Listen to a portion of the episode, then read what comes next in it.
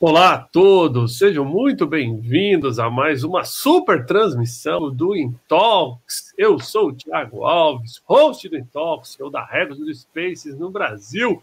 E hoje, para o Intox especial sobre franquias, temos o prazer de receber o queridíssimo Fernando Sodré, ele que é CEO e fundador da Límpidos, uma das maiores franquias do Brasil, e vai contar sua história hoje para a gente aqui. Seja muito bem-vindo, Fernando.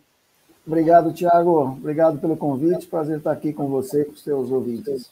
Obrigado, Adriano. Também. E para me ajudar no bate-papo, o queridíssimo Adriano Magalhães, ele é que é diretor de franquias aqui na WG. Seja bem-vindo mais a um Intox Franchise, Adriano. Bom dia, Tiago. Bom dia, Fernando. Enorme privilégio poder participar do terceiro Intox Franchise, hein, Tiago? Só Aí, recebendo gente. feras aqui. Vai ser uma manhã super proveitosa. Aí.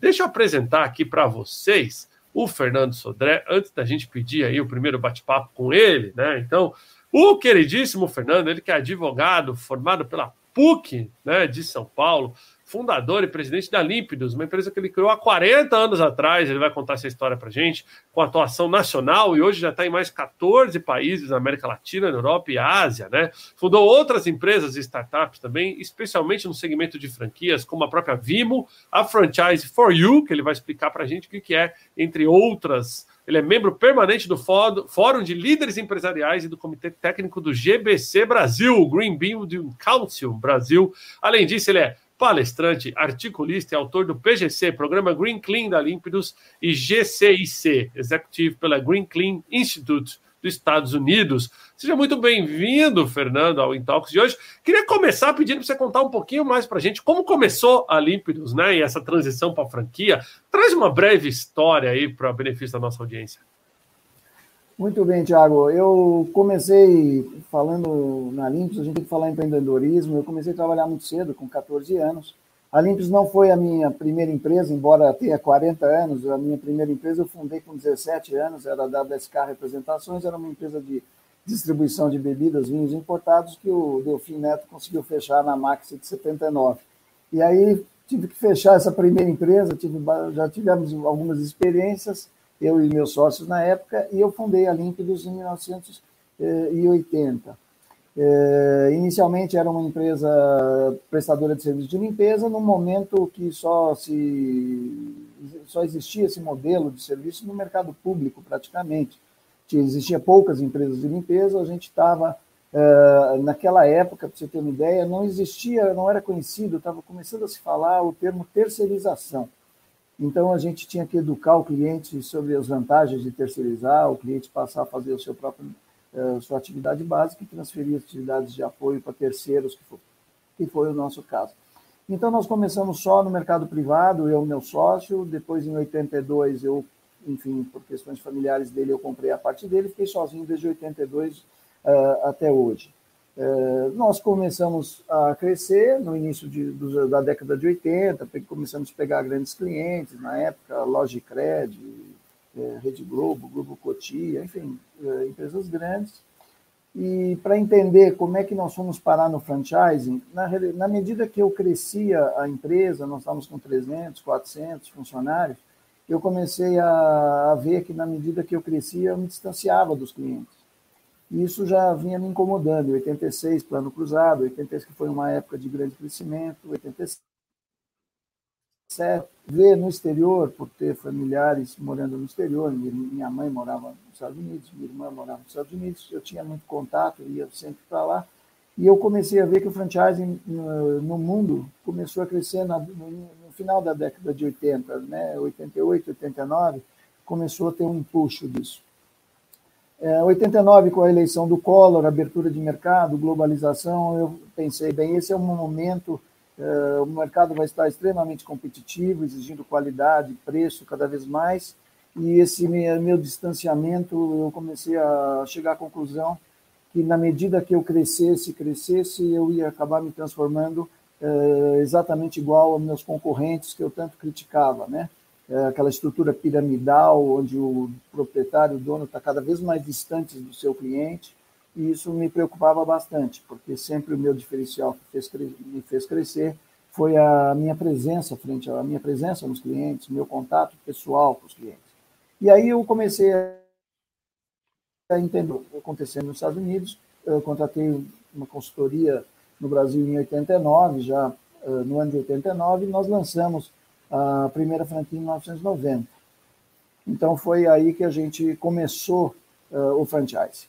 Em 1990, uh, nós tínhamos cerca de quase mil funcionários, 900 funcionários, 900 e poucos funcionários, e lançamos a primeira franquia, lógico, tudo muito difícil, né? Você tem 900 funcionários, toda uma operação para dar para dar suporte, era São Paulo interior, e tinha que dar suporte, treinamento, num negócio não conhecido, que era um franqueado, depois dois tal. E até a gente começou a crescer o franchise. A partir de 96, eh, eu não parei de pegar contratos diretamente para Límpidos, comecei a passar os meus contratos para a rede e comecei a pagar a conta, né? Porque mil funcionários você não paga de uma hora para outra, você não sai, você não desarma uma situação dessa tão rápido. Eh, nós levamos praticamente 10, 13, 12 anos é, para migrar essa operação toda para a franquia. E depois nós praticamente, é, início do ano 2000, nós ficamos só com franquia. Hoje nós somos é, a maior rede de limpeza comercial no Brasil, com 170 franquias no Brasil. Nós estamos presentes em 13 países mais no Brasil, são 14 países, todos na América Latina e, e Estados Unidos, na região da Flórida, e estamos iniciando na Austrália, Nova Zelândia e temos um início também na Índia. Todas as operações foram bem prejudicadas, logicamente, eh, com o Covid. E é isso a nossa história. Eh, nós temos uma atuação nacional, eh, o que também, uma das coisas que nos levou a ter essa presença, tanto global como nacional, foi a crise de 2015 e 2016, que como diz o ministro Meirelles, foi a pior crise da história do Brasil desde que, que ela é contabilizada, desde 1901, né, que é contabilizado esses efeitos econômicos, foi a pior crise do Brasil. E eu, em 2015, realmente fiquei muito preocupado, porque o mercado estava muito de lado em todas as áreas, e eu achei que a única solução para nós nos diferenciarmos e não ter que sacrificar preço seria a gente ter um diferencial de, de presença.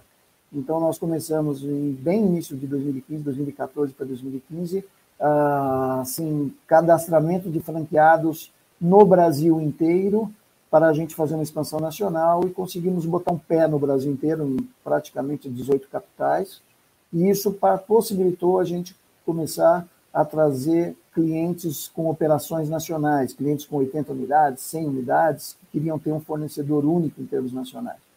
Isso foi muito importante, porque a gente fez isso em 2015 e 2016. Esse foi um grande diferencial de crescimento, é, que permitiu, inclusive, a gente é, depois é, ter a Regos como cliente, depois a gente pode falar sobre isso. E hoje a mesma a nossa nossa mesma estratégia hoje global é a mesma coisa. Nós estamos buscando agora contas globais. Isso já está acontecendo. Clientes nós estamos sendo procurados para clientes para implantação do Peru. Agora é Uruguai que nós estamos começando na Austrália, é, enfim. Então, o nosso objetivo agora é ser uma empresa global. Então, em linhas gerais, basicamente é isso. Muito bom. Deixa eu trazer a gente de volta aqui, pessoal. Eu queria compartilhar com vocês um pouquinho da história do Fernando também, antes de a gente entrar nessa questão muito específica aí de várias perguntas que já vieram aqui sobre a franquia, mas tem um dado, um, um, um fato aqui muito legal, até para a gente celebrar em 1993, 94, me corrija se eu estou errado, o Fernando foi capa da Pequenas Empresas, grandes negócios aqui, trazendo essa questão de franquias. Fernando, Thiago. Oi. Só, só, em 94, só para não perder o gancho, nasceu a primeira Regos aqui no, no Brasil, hein? Diga-se de passagem. Verdade, 90, 94 assinado, 95 aberto. A primeira Regos aqui do Brasil. Ah, Agora, é. Fernando, por exemplo, uma história de sucesso em franquia, ela com certeza não vem é, só com o sucesso, né? Vem com muito desafio, muita tentativa e erro, como você mesmo disse, né? Um, num país onde a crise é constante e o passado é incerto, né? Como que é empreender nesse mercado? Em que momento bateu assim para você a chavinha que você ia conseguir ter mais sucesso é, partindo para ser um franqueador do que sendo necessariamente um empresário executivo? Por isso que eu falei, no início da, do eh, anos 90, quando o Collor começou com o discurso de abertura de mercado, eu achei que você ia ter que oferecer 20% mais qualidade com 20% menos de custo. Aquilo era muito difícil.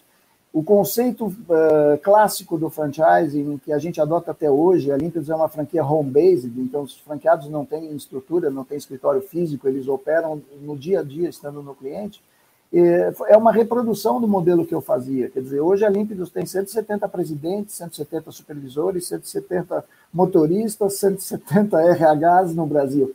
Eu acredito nesse modelo. Quer dizer, é, é muito difícil você conseguir é, ter uma linha de motivação e comprometimento numa empresa se a pessoa que está na frente não tem, ah, vamos dizer, eu nem digo que seja agilidade, é autonomia para tomar decisões. Então, numa empresa grande, às vezes você tem um supervisor que te atende, um, um coordenador, um gerente, até às vezes um diretor, mas ele não tem autonomia para fazer tudo. Né? Então, essa autonomia da pessoa, esse comprometimento com o resultado, que no caso é o nosso franqueado que atende o cliente no dia a dia, ele é o, o diferencial do nosso negócio. Eu enxergava isso uh, como o futuro, a forma ideal de entregar esse, esse negócio. O, Fernando, eu tenho, eu tenho, uma pergunta com relação a isso, nessa né, pergunta do Tiago. É, é, a gente sabe que ser um franqueador é, é muito diferente de, de, operar um negócio próprio, porque até os anos 90, segundo o que você comentou, muito, por sinal, a sua história é fantástica, né? Acho que de tirar o chapéu mesmo, você operava com unidades próprias, né? Estava pilotando diretamente ali o negócio. De repente, você você contratou uma consultoria super legal, super pertinente, fez a lição de casa, né? Trouxe alguém que já tinha know-how para te ajudar a formatar. E aí, você já, quando você percebeu, você já estava é, tocando uma franqueadora, que é transferir know-how, que precisa é, é, uma consultoria de campo, um time especializado para agora para ensinar é, é, esses, esses franqueados. Como é que foi essa virada de chave para esse novo business? É, sem dúvida, nós mudamos de negócio, né? Nós éramos uma empresa de operação de limpeza, me transformei num franqueador e hoje eu posso dizer que eu estou muito mais para um Sebrae, para uma universidade do que qualquer coisa, porque o, o nosso negócio nós praticamente só trabalhamos em um insumo e mão de obra, né? A gente põe pessoas nos clientes, quem coordena essas pessoas são franqueados, que são pessoas, e o cliente também é uma pessoa para ser gerenciado. Quer dizer, nós temos pessoas em todos os pontos chaves do nosso negócio e o nosso maior desafio hoje é a, a formação dessas pessoas, as que executam, as que coordenam e, a, e ensinar as que executam e que coordenam como é que se relaciona com as que cobram. Então, isso daí realmente é um, é um, é um desafio. É, eu diria que, vamos dizer, a, a empresa para se explorar no franchising, eu operei durante diretamente durante 20 anos minha operação e depois saí franqueando. É, esse também talvez seja uma das razões do nosso sucesso, possivelmente frente é, a empresas que desembarcam no Brasil como, como licenciadoras de marcas estrangeiras, que às vezes não têm o tempo de experiência. O Brasil não é uma coisa para principiante, né? O Brasil é uma coisa que para pós-graduado operar no Brasil, não é para qualquer um. E esse talvez seja um, um, grande diferencial. Agora, a empresa que vai se, se, se lançar no franchising precisa ter certos requisitos de atenção ao detalhe, de suporte, de ter uma visão eh, compartilhada de valores e, enfim, de responsabilidade, de descentralização. Eu, antes de lançar a franquia, nós tivemos uma, uma experiência no interior de São Paulo, onde eu tinha duas gerências de distrito em São Paulo e uma gerência de distrito no interior. Eram os três gerentes meus eles tinham autonomia para comprar, porque eu acreditava na autonomia da pessoa. Você, pode dar o que você quiser, mas se você não der o empowerment nela, se você não der a ela o, a, a, condição dela tomar decisão, é, em algum momento aquilo falha, o cliente está esperando uma resposta, a resposta não vem, o equipamento que quebrou demora para vir, a pessoa que não está funcionando ou está agindo mal dentro de um cliente precisa ser afastado imediatamente. Isso não pode depender de uma decisão de uma central que nem conhece o cliente na maioria das vezes, né? Uhum. É, então é, é, é, isso. Então eu acho que o, o, o, franqueador ele precisa conhecer muito bem o seu negócio e testá-lo sob todos os aspectos, né? E depois é aquela coisa da melhoria contínua. Não adianta você, você vai escolar uma montanha, você vai subir uma escada, tem o primeiro, o segundo degrau, você precisa estar muito atento a esses detalhes e, e, e ajustando, né? É um processo de melhoria contínua e não perder o que se conseguiu, né? Então é isso. Eu acho que é isso. Muito bom. Deixa eu trazer um outro ponto relacionado a isso que eu acho que tem muito a ver. Uh, inclusive, são perguntas aqui já da nossa audiência, né? Queria. Uh, você acha que muda Uh, quando você busca um franqueado, Fernando, é, o Brasil é um dos principais mercados de franquia do mundo. Né? Então, é, eu acho que talvez atrás Estados Unidos e talvez Europa como continente, o Brasil está ali, se não, não terceiro. É, exato. Só que o, brasileiro busca é, na franquia um modelo seguro, né, de negócio, de investimento e tudo mais. E a gente sabe que o nosso país não é o país mais fácil né? Não é, é para amadores, como você mesmo disse. Como, como que é quando você vai para esse mercado? Qual que é o perfil que vocês buscam de um franqueado? É feita uma avaliação técnica? Não estou nem falando financeira, estou falando uma avaliação técnica, né? Tem, tem pessoas que, por exemplo, você descarta, que muitas vezes ela tem o dinheiro para ser franqueado, mas ela talvez não vai ser essa pessoa que tem esse mindset alinhado com vocês? Olha, Tiago, deixa eu te falar. É, eu, pela minha experiência, eu acredito muito no modelo tradicional de franchising. Para mim, franchising é uma forma da empresa pequena crescer. Começa por aí. É, eu sou, assim, uma grande rede de fast food, líder de mercado. Ela cresceu botando o, o filho na chapa, a mãe no, no, no, no caixa e o, e o, e, o, pai no salão, entendeu? Eu sou do no balcão na, no franchising. Eu não gosto do modelo de, de franquia empresarial. Então, para mim, franquia é o dono à frente da operação, porque isso é que vai garantir a entrega de qualidade diferente, para começar. É, na Límpidos, o que, que a gente faz? Apesar de você ter todas as ferramentas de análise, é, hoje você tem muitos softwares até, enfim, muitos sistemas de análise, eu ainda acredito é, é você olhar a, a, pessoa, quer dizer, e conversar com ela. Isso toma bastante, hoje, parte do meu tempo. Eu continuo participando dos processos eh, de seleção. Eu gosto disso. Uh, agora, todo franqueador, eu acho assim, quem tem que se avaliar se dá para franquia é muito o franqueado, e não o franqueador. O franqueador eu posso é, dizer, olhar para você, conversar com você e, dizer, e, e consigo dizer com segurança se esse, esse negócio não é para você. Agora, eu não posso afirmar que esse negócio é para você.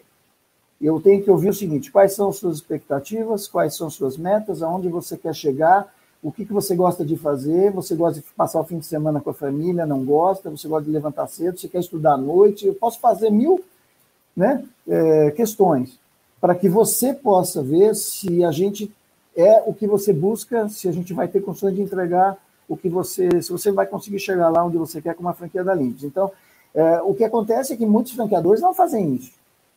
Então, muitos franqueadores estão mais preocupados em vender a franquia. Por exemplo, tem um aspecto no franchising que eu, sinceramente, nunca usei, que é financiamento bancário. Eu não uso financiamento bancário. Por quê? Porque na hora que eu fizer um financiamento bancário, eu estou olhando o franqueado como um formulário de financiamento para ele assinar, recebo a vista e ele que vai pagar o empréstimo. Eu não faço isso. Para mim, eu quero que o franqueado bote o seu capital no negócio. Então, são posicionamentos que talvez por isso que deram certo, né? Eu não estou preocupado em captar aquela taxa inicial. Eu estou preocupado em captar a pessoa certa, porque ela vai estar atendendo o nosso cliente no, amanhã e ela tem que ser a pessoa certa. Agora, nós temos pessoas de todos os perfis, e eu acho que assim também são nas franquias. É, nós temos é, pessoas que operam é, hotéis, temos pessoas que operam clínicas médicas, que não é qualquer um que quer operar, temos pessoas que fazem franquias que exigem trabalhos noturnos, trabalhos pesados, tem pessoas que querem trabalhar num ambiente mais soft, mais light. Então, tem franquia realmente para. Nós temos franqueados para todos os, os tipos de clientes. É isso. Tiago, posso aproveitar o gancho desse que ele, ele falou, ah, trouxe à tona um, um ponto crucial né, para o crescimento de qualquer rede de, de franquias, que é a escolha do, dos franqueados. E não tem fórmula, né, não tem é, fórmula mágica, né? Acho que Aqui mesmo na, na Regos, Fernando, na Regos, na Spaces, o nosso processo também é super rigoroso e leva é, é, mais de três meses. Tem chega na, na, na Inglaterra para um comitê de investimentos que avalia. É, o Thiago bem sabe, o Thiago participa de cada etapa também. É, é, então tem que ter critério mesmo para porque escolheu errado aí depois para contornar fica mais difícil. A André fez uma pergunta para você em relação à sua preparação, né? E você se preparou nesse período de pandemia para treinar os times né? E a segunda pergunta que ela faz em relação aos gestores, aos seus, sua gestão por indicadores. Se você tem, se você tem, se você usa quais os KPIs que você usa, como é que você mede né, os resultados, né, se tem NPS, se não tem, qual, quais são os principais indicadores, ela pergunta aqui. Nós usamos vários indicadores. NPS, por exemplo, é uma coisa que a gente usa há mais de 10 anos na Límpidos, quando aqueles dois professores em Harvard desenvolveram a gente adaptou o nosso sistema para transformar todos os nossos avaliações de cliente e os, as nossas ligações telefônicas de controle de qualidade em cores, enfim, nós temos isso aí e disponibilizamos para os franqueados na via intranet há mais de 10 anos, e é uma coisa que funciona assim no lápis, funciona há muito tempo. É, e nós temos uh, indicadores, sim, um dos que a gente mede muito a parte de, de retenção de contratos, eu acho que. É, às vezes eu, eu acho que não, não é que não dá para melhorar mais, é que o nosso nível de retenção de clientes é tão alto que é, o que a gente perde de clientes é muito clientes que mudam que fecham. Hoje nós estamos chegamos a bater 99,3% de retenção de contratos, que é uma coisa absurda. Dentro de uma franquia internacional do nosso por, do nosso segmento, por exemplo, é, você trabalhar com 2% de perda, você está você tá no President Club, no Diamond Club. Nós estamos com 0,7, quer dizer, é um índice muito, muito bom. E nós medimos outros uh, tempos de re resposta para resolução de problemas, uh, parte de, uh, de novos negócios para os franqueados. Nós temos uma média de oito indicadores aí que medem isso.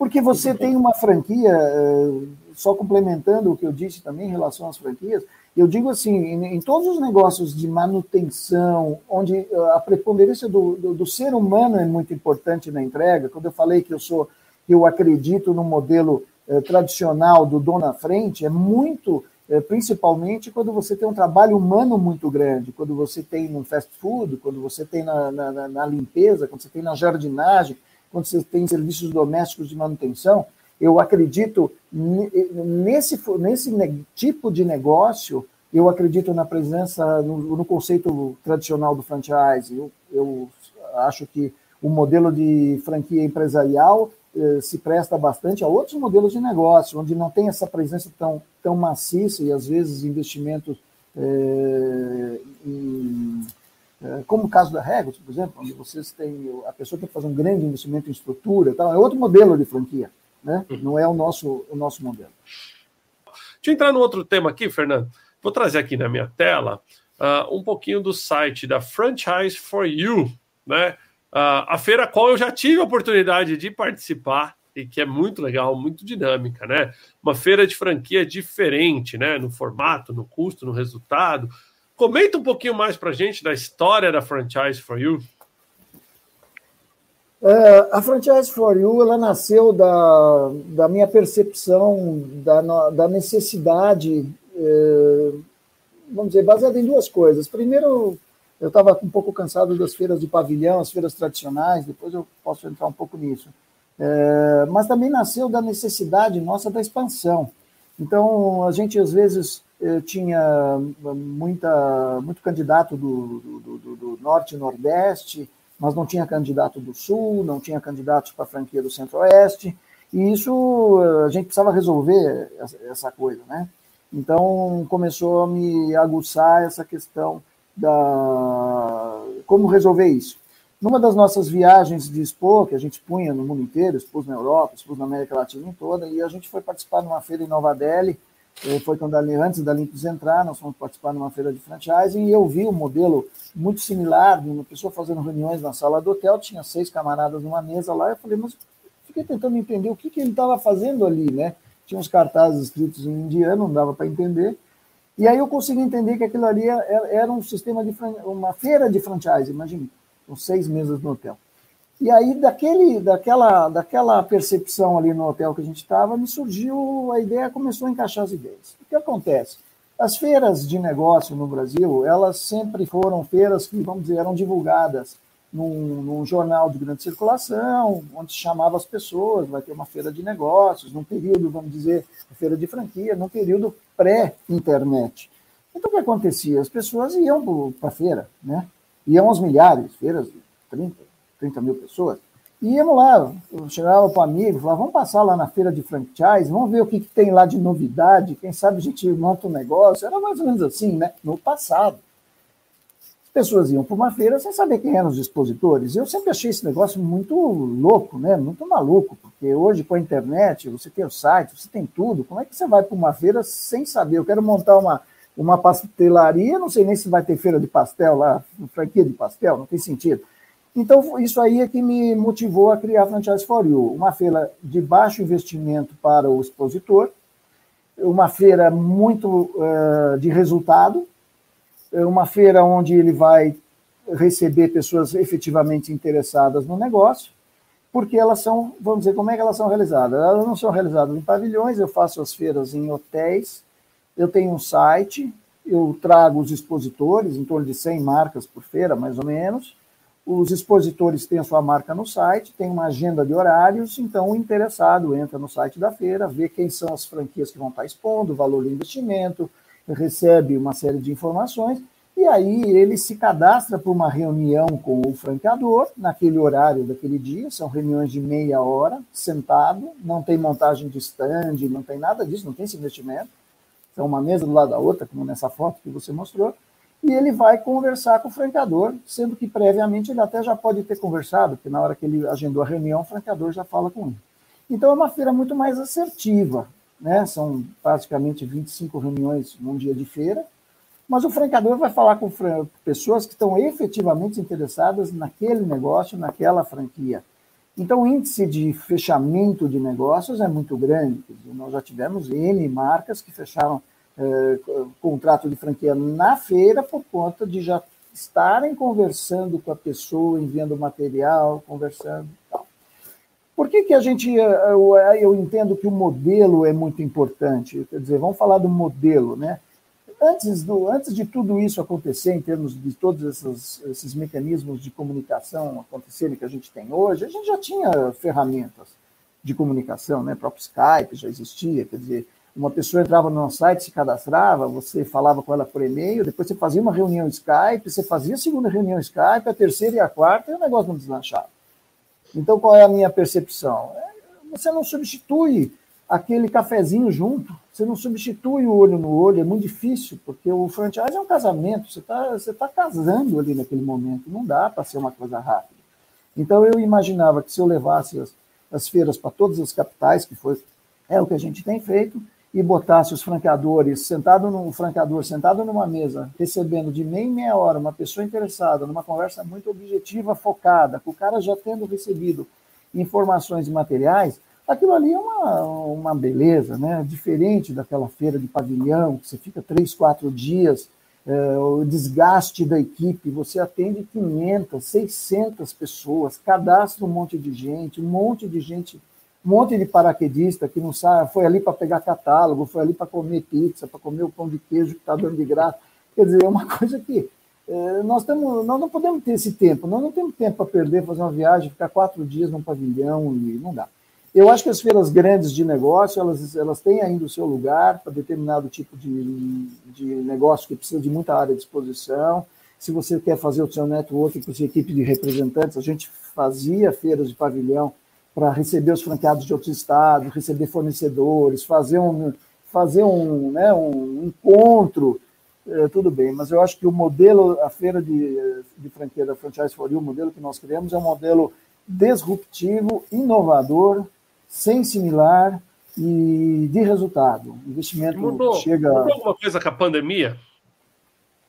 Bem, mudou, porque nós fizemos, uh, nós começamos as feiras em 2018, fizemos 16 feiras em 2018, fizemos uh, 18 feiras em 2019, nas principais capitais, e 2020 nós estamos preparados para fazer 22 feiras. É um volume grande, né? Só que elas começaram no início do ano, nós fizemos a primeira no Hotel Uni, que foi um sucesso absoluto, quer dizer, é, impressionante, pujante, mais de 2.600 reuniões, um negócio maluco.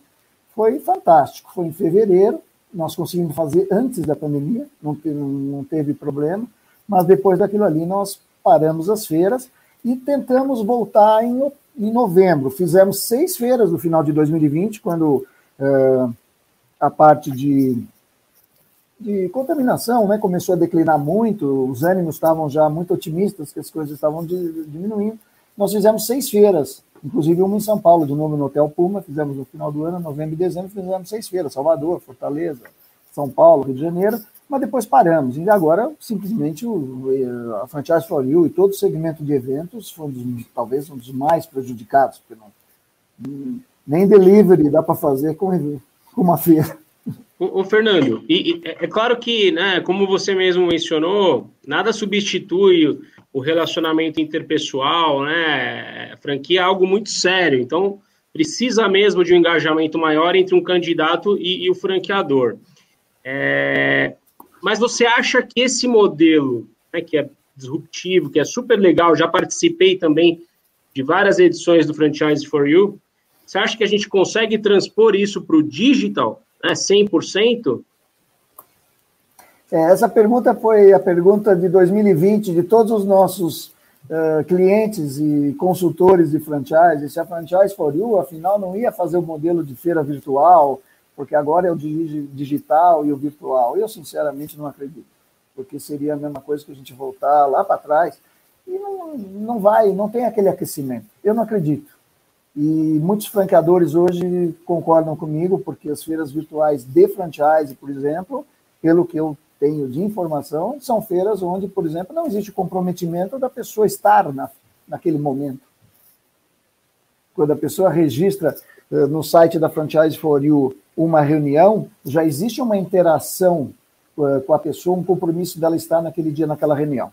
Fora que o investimento que nós fizemos na, no, na parte de digital da feira do Franchise for You, a nossa ferramenta que controla as reuniões, ela tem algoritmos dentro eh, inteligentes, ela já sabe se essa pessoa tem outras reuniões no mesmo horário, se ela tem interesse com outras marcas que não têm horário, ela analisa o perfil da pessoa, é, dá uma preferência, se tem uma mesa lotada, ela já põe a pessoa numa fila de espera. Quer dizer, a ferramenta que administra, desenvolvida por nós, com consultoria de TI e tudo, é, houve um investimento muito forte na, na, ferramenta que controla as reuniões. Mas em termos de assim, o, a feira virtual, o digital, a feira digital, eu acho que volta para trás. Você pode mudar de nome, se chama de feira de virtual, que antes era uma reunião via Skype mas não tem diferença nenhuma. Tanto é que a, a, o nível de presença das pessoas nas feiras virtuais é 5% das reuniões agendadas. É, então é, é muito diferente. Olhando para o mercado como um todo, Fernando, como é que você está olhando para franquias hoje? Será que o brasileiro vai se beneficiar do mercado de franquias aí numa pós-pandemia, numa potencial saída da crise? Você acha que mais empresas de serviço entram no modelo de franquia. E aí eu queria pedir tua opinião. A gente viu nos últimos anos, bom, você é programador de base, depois eu vou pedir para você contar a tua história. A gente está vendo, a gente está vivendo a economia do as a service, né? Tudo como serviço, software as a service, por aí vai. Será que a gente vai evoluir também esse as a service para o modelo de franquia? O que, que você acha? Eu acho que cada negócio tem as suas características, particularidades. Eu, graças a Deus, não, não, não, concorro com empresas de limpeza chinesas, porque elas estão lá e nós estamos aqui, então a limpeza tem que ser feita aqui. A gente não compra pela Amazon um serviço de limpeza, tem que ser entregue aqui. Então, eu acho que nesse ponto tem negócios e negócios. É, eu acho assim, o mercado de franquia no Brasil ainda está engatinhando, vamos dizer. Uh, a média de franquias por marca no Brasil gira em torno de 53, 55, mar, 55 franquias por marca. Nos Estados Unidos, essa média é 300. Então, nós estamos assim bem longe dessa, uh, dessa coisa. Uh, sobre um outro aspecto, assim, eu acho que o franchising ele não garante o sucesso, mas ele ele não é garantia de sucesso absoluto, mas ele elimina muitas coisas que podem levar a pessoa ao fracasso. Uma delas é a marca, né? O guarda-chuva de uma marca e cada vez mais uma marca. Você pode, a pessoa pode conhecer muito bem limpeza, ser um expert em limpeza, pode ter 30 anos de limpeza, mas se ele fosse sair no mercado, ele vai se bater com 14 mil empresas de limpeza. É muito melhor ele ter o suporte, orientação e a marca já conhecida, no nosso caso. Mas, por exemplo, falando agora na parte do franchise, então o franchise ele sempre vai ser esse negócio de dar uh, a marca, o guarda-chuva da segurança para a pessoa que está investindo suas economias de uma vida no negócio. Não é isso, não é brincadeira. Né? Por isso que eu digo, uh, você comprar uma franquia por impulso, não existe franquia, não é uma coisa para comprar por impulso, não é uma coisa para você ir numa feira, olha, se você assinar agora, nós damos 50% de desconto. Isso é um absurdo, porque você está fazendo negócio da sua vida. Agora, eu acho que as franquias existem dois pontos importantes daqui para frente. Assim, é, você tem a franquia sempre cresceu muito uh, em decorrência do próprio desemprego, né? A dificuldade das pessoas de se colocarem até a partir de uma certa idade, cada vez vai ficando mais difícil. Então, o franchise sempre resolveu isso. Isso é, é uma coisa que, que mantém o franchise e o franchise mantém essas pessoas e consegue fazer com que elas tenham sucesso. É, fechou muitos empregos no mundo inteiro, muitos empregos. O franchise vai, vai colher muito dessas empresas, com certeza. O franchise vai ter um crescimento brutal em decorrência disso. Pessoas mesmo no Brasil que fecharam negócios. Então, eu acho que uh, as perspectivas para o franchise em termos de crescimento de unidades, eu acho que vai haver uma explosão, eu acho, minha opinião pessoal. Vai haver uma procura muito grande por franquia.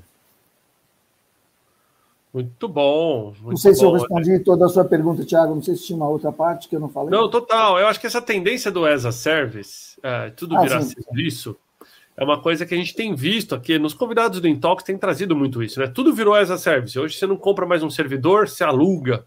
Né? Você não. Nem software mais você compra, não tem mais licença, você, você paga como se fosse um serviço, né? E por isso que dizem, né, os futuristas de Zoom, de palco palco virtual, de que o futuro é essa service, o futuro é o serviço. É. Então... Na, no, trazendo esse conceito para o nosso negócio, que é um negócio onde você tem que ter a mão de obra disponível, você tem que. Eh, não, não é uma coisa eletrônica, é uma coisa que existe alguém que vai ter que recolher aquele lixo, alguém que vai lavar o banheiro, enquanto. Eh, na Índia eu já vi, sistemas existem fora, na Europa também, sistemas eletrônicos de lavagem de banheiro, já existe, existe robotização, existe tudo isso já. Mas eu digo assim, o que pode estar mais próximo de um service no nosso negócio seria eh, talvez a disponibilidade, eh, se você quiser usar, você paga, que seria o pay-per-use. Eu acho que o pay-per-use é o que está mais próximo do nosso negócio. Uh, por exemplo, na própria Rego, se você tem um cliente numa sala, passa, a gente passa a fazer a limpeza naquela sala porque agora tem um cliente. Num hotel, a gente só cobra o quarto limpo, por exemplo. Nós temos um sistema de pay-per-use. É um as a service. O serviço está ali, só que o hotel só paga se usar negócio, inclusive no mundo inteiro. Nós desenvolvemos um sistema de, de entrega as a service em hotelaria. Então, eu acho que a gente vai adaptando esses conceitos a cada negócio. Agora, a parte de tecnologia está muito presente na Limpos em todos os lugares. Hoje nós temos software de clean check desenvolvido na Límpidos, onde as empresas, pessoas que executam o serviço de limpeza, elas após limpar uma sala, nós temos etiquetas coladas em pontos estratégicos de cada ambiente, a pessoa passa o seu celular no QR Code e o sistema já registra que horas, se ela fez, se ela não fez, se ela limpou, se não limpou. Isso tudo tem uma visualização para o cliente, uma visualização para o franqueado. Quer dizer, nós temos muita tecnologia embarcada no nosso negócio de limpeza, embora pareça ser uma coisa muito simples, mas tem muita, muito software, muita tecnologia embarcada aí no negócio. Não, eu lembro de ver os QR Codes uhum. da Límpidos né, no, nos lugares. E aí, até explorar um pouquinho a questão da Covid, acho que fez que a grande maioria das empresas de saneamento em geral né, e, e de asseio se reinventarem. para trazer limpeza técnica, para trazer uma questão de limpeza sanitária, né? E eu lembro que a, a Límpidos, até como sendo nossa fornecedora, foi uma das primeiras ali a, a oferecer esse serviço. Em que momento caiu a chavinha que vocês iam ter que trazer é, máquina de fumaça de fora para esterilizar ambiente, é, eu... treinar equipes nesse sentido? Conta um pouquinho mais para a gente da experiência e dos aprendizados da pandemia. O que acontece é que a gente, como é do segmento de limpeza, a gente segue o assunto de uma forma diferente do público em geral. Quer dizer, esse assunto já era um, um assunto que eu já estava seguindo desde janeiro, praticamente, já tendo contatos com nossos escritórios de fora, já tentando entender com os nossos contatos localizados na Índia, no setor de limpeza em Singapura, pessoas que a gente conhece para entender o que estava acontecendo, Uh, o que, que, devia ser feito, que produtos usar. Né? O produto foi uma das coisas mais difíceis de eu conseguir descobrir, o que estava se usando em Wuhan, lá na China. Conseguimos, e por muito tempo foi até difícil. Por muito tempo que eu digo assim, por três meses, praticamente quatro meses, nós não conseguimos ter acesso ao produto, porque a Ásia comprava todo o produto. Mas o que acontece? Nós uh, conseguimos nos adiantar em janeiro, quando foi início de fevereiro, estava claro que a coisa ia explodir no Brasil e eu consegui, eh, a Límpidos também, dentro da história, nós fizemos detetização até 1985. Então, os, os equipamentos usados, uh, sejam pulverizadores, termonebulizadores, uh, nebulizadores a frio, nebulizadores eletrostáticos, toda essa tecnologia já era uma tecnologia que eu conhecia, não era uma grande novidade para mim. Quando eu vi que nós íamos ter que fazer isso, porque a receita ia cair muito, isso ia ser uma demanda nova, eu saí comprando na internet, primeiro, todas as roupas adequadas, uh, com a certificação necessária, uh, os óculos, as máscaras, as sapatilhas, os protetores, tudo o que precisava. Na parte de equipamento, eu consegui comprar equipamentos em preços normais, o que, o que eu achava que era o bom, porque apesar de eu não fazer o serviço, eu achava que os franqueados não iam ter a rapidez suficiente, que aquilo ia esgotar. E eu tive tempo até de desenhar equipamentos e mandar para uma fábrica em Campinas, onde foram feitos equipamentos para nós em 10 dias, seis máquinas, onde nós mandamos uma para São Paulo, uma para o Rio de Janeiro, uma para Belo Horizonte, uma para Manaus, uma para Pernambuco, é, máquinas de grande porte para serviços grandes de, de desinfecção. E hoje nós oferecemos desinfecção de vários tipos, de, de, de permanência, de 30 dias, seis meses e até um ano de efeito ativo do produto. É, então é isso, foi um serviço que a gente passou a atender os nossos clientes e virou um novo, uma nova fonte de receita para os franqueados, é, o negócio de cuidar da parte de desinfecção. Na, na Argentina, por exemplo, nós cuidamos o ano inteiro, ainda estamos cuidando, por exemplo, que eu acho que é um case, nós, nós que cuidamos da desinfecção da fábrica da Clorox em Buenos Aires, quer dizer, uma coisa é líder mundial de cloro e nós é que cuidamos da desinfecção da fábrica. E hoje, nesse particular, também é uma coisa interessante, a gente não só aplica desinfecção, como a gente faz uma leitura com suaves das superfícies e faz um monitoramento da, da, da quantidade de ATP, de proteínas, enfim, do nível de contaminação, é, igual que se faz no hospital. Então, a gente faz esses monitoramentos, se o cliente quiser, a gente faz serviço opcional de monitoramento. Fernando, eu tenho uma pergunta com relação é, você tem um programa é, que é o Green Clean, né, que você, inclusive, palestrante. E, tá, e, e ontem mesmo estava assistindo o Roda Viva, lá do presidente, com o presidente da Natura, e estava se falando sobre as empresas ESG, né, que, que, inclusive estão tendo grande repercussão aí na, na, na Bolsa, né, e empresas que atendem uma série de critérios para redução de, de emissão de carbono, etc. É, como é que esse programa Green, é, Green Clean, né, você de fato está caminhando também para isso, para esse, assim, esse movimento sustentável e que é o que, é o que não tem mais volta, né? Ou a gente parte para empresas é, sustentáveis ou as próximas gerações vão sucumbir, né? Qual, como é que está caminhando ali? Hoje a, a parte do conceito green Green Cleaning, ele faz parte do nosso, ele já fazia parte do nosso DNA da operação. As práticas adotadas já eram muito próximas de uma, de uma operação de Green Clean. É, eu iniciei o programa Green Clean, lançamos oficialmente no site, nos jornalzinhos internos para cliente, enfim, começamos o primeiro contrato de Green Clean, dentro dos modos do padrão do programa Green Clean da Lynx, foi em 2008. Então, nós estamos em 2020, você vê, faz 12 anos que nós estamos límpidos falando em Green Clean. Lá atrás, quando a gente falava isso, o pessoal chamava, ah, isso aí é uma nova moda, uma nova onda. Eu falei, olha, toma cuidado que a onda verde não é onda, é um tsunami que vai passar por cima de vocês. Precisam já começar a caminhar. O primeiro contrato que a gente operou foi o Shopping da Riviera de São Lourenço, foi o primeiro, até hoje, nosso cliente, há 20 anos, foi o primeiro cliente que nós implantamos o conceito do Green Clean nosso. E é um programa que a, o mote dele é limpar de uma forma mais saudável para as pessoas, usuários do cliente, visitantes, com menor impacto ao, ao meio ambiente.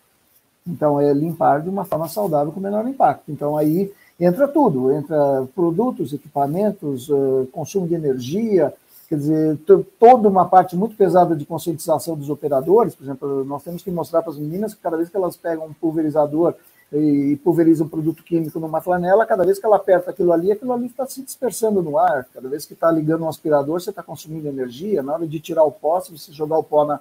Eh, você vai contaminar. Os desinfetantes não podem ter cheiro a rigor.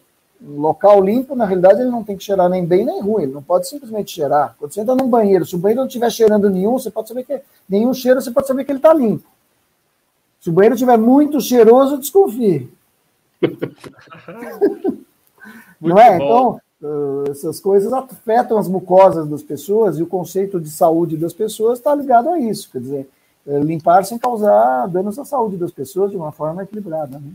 Não é dano zero, é menor dano, porque dano zero não existe. Só se você não, não usar um aspirador, não usar um, não usar um bactericida. Não tem como, dano zero não existe. Agora, Fernandão, eu queria explorar um pouquinho contigo é, dicas para profissionais que queiram entrar no mercado de franquias, né? Quem está formando agora ou quem está procurando emprego e quer se aventurar, não como franqueado, mas pessoas que queiram trabalhar em franqueadoras, no mercado de franquias, quais são as dicas, competências, né? Quais são os skills que essas pessoas têm que ter, na sua opinião? Olha, uh, eu acho que os franqueadores precisam de todas, todo tipo de pessoas, assim, pessoas da área técnica, de tecnologia, que hoje você não faz mais nada sem a parte de tecnologia. Você tem as pessoas mais ligadas à parte de finanças, você tem as pessoas mais ligadas à parte de operações, de gestão de pessoas, né? As pessoas mais com perfil de vendas. Então, um franqueador, ele acaba tendo uh, abertura para muitas uh, oportunidades. O grande problema, eu acho que hoje existe uma certa mentalidade nas gerações mais novas em querer que a coisa aconteça em muito pouco tempo, né? Quer dizer, o nível de, de, de, de, de esperar é, é, muito difícil. Aliás, esse eu acho que é um grande desafio para o franqueador, porque às vezes ele tem uma equipe de diferentes faixas de gerações dentro da sua franqueadora. É difícil, como é difícil você ter um time de franqueados eh, também de diferentes gerações. Né? Você tem um, um curso numa universidade da limpeza que nem nós temos, ele, ele, ele é recebido de uma forma por uma pessoa de 50 anos e ele é recebido de outra forma por um franqueado de 23 anos. Até a duração do curso, a metodologia que é usada é muito diferente. Às vezes, a gente já tem falado isso, que os nossos cursos têm que perguntar assim, a primeira coisa, curso X, que idade você tem? Ah, eu, sou, eu tenho tanto. Então, você vai ver o curso desta forma, é uma outra forma de fazer o curso. Agora, então eu acho que para as franqueadoras as oportunidades são muito grandes na área de serviços, que é uma coisa que mais cresce, eu acho que tem muita oportunidade. Eu acho que as pessoas têm que entender que as coisas são têm o seu passo a passo. Na parte de uma, de uma pessoa que vai comprar uma franquia, eu acho que a primeira coisa é a identificação com o negócio, né? Você tem que se identificar com aquele negócio. Aquilo é preponderantemente mão de obra, você tem que gostar de falar com pessoas, estar com as pessoas, porque se pessoas for uma coisa que te aborrece, é melhor não entrar nesse negócio. Se você quer todo fim de semana ir pescar e ficar no sítio com a família, talvez um negócio que usa, que exige da pessoa a presença no final de semana não vai ser um bom negócio, né? Uma coisa que, que você tem que estar presente não vai funcionar. É, e essas coisas, assim, é, identificação. E, e, assim, o franqueador também, conversar muito com o franqueador, saber sua experiência, como ele começou, porque na realidade você está comprando uma franquia, mas você está comprando suporte, né? o que esse cara vai me dar amanhã? Porque aqui está tudo bem, mas, por exemplo, a Lynx tem 40 anos de história, nós já passamos várias trocas de moeda, congelamentos, tablitas, nós já passamos tudo que foi crise política, quer dizer, a gente vem aqui conduzindo o barco, às vezes eu estou lá sentado no fundo do barco, às vezes eu tenho que vir para frente do barco e segurar o timão aqui com muito cuidado para passar esses vagalhões, né? Que o mar está muito forte. Então, eu acho que o, o franqueado ele precisa entender isso. Quem é esse cara? Né? Quem é essa empresa que vai me dar o suporte?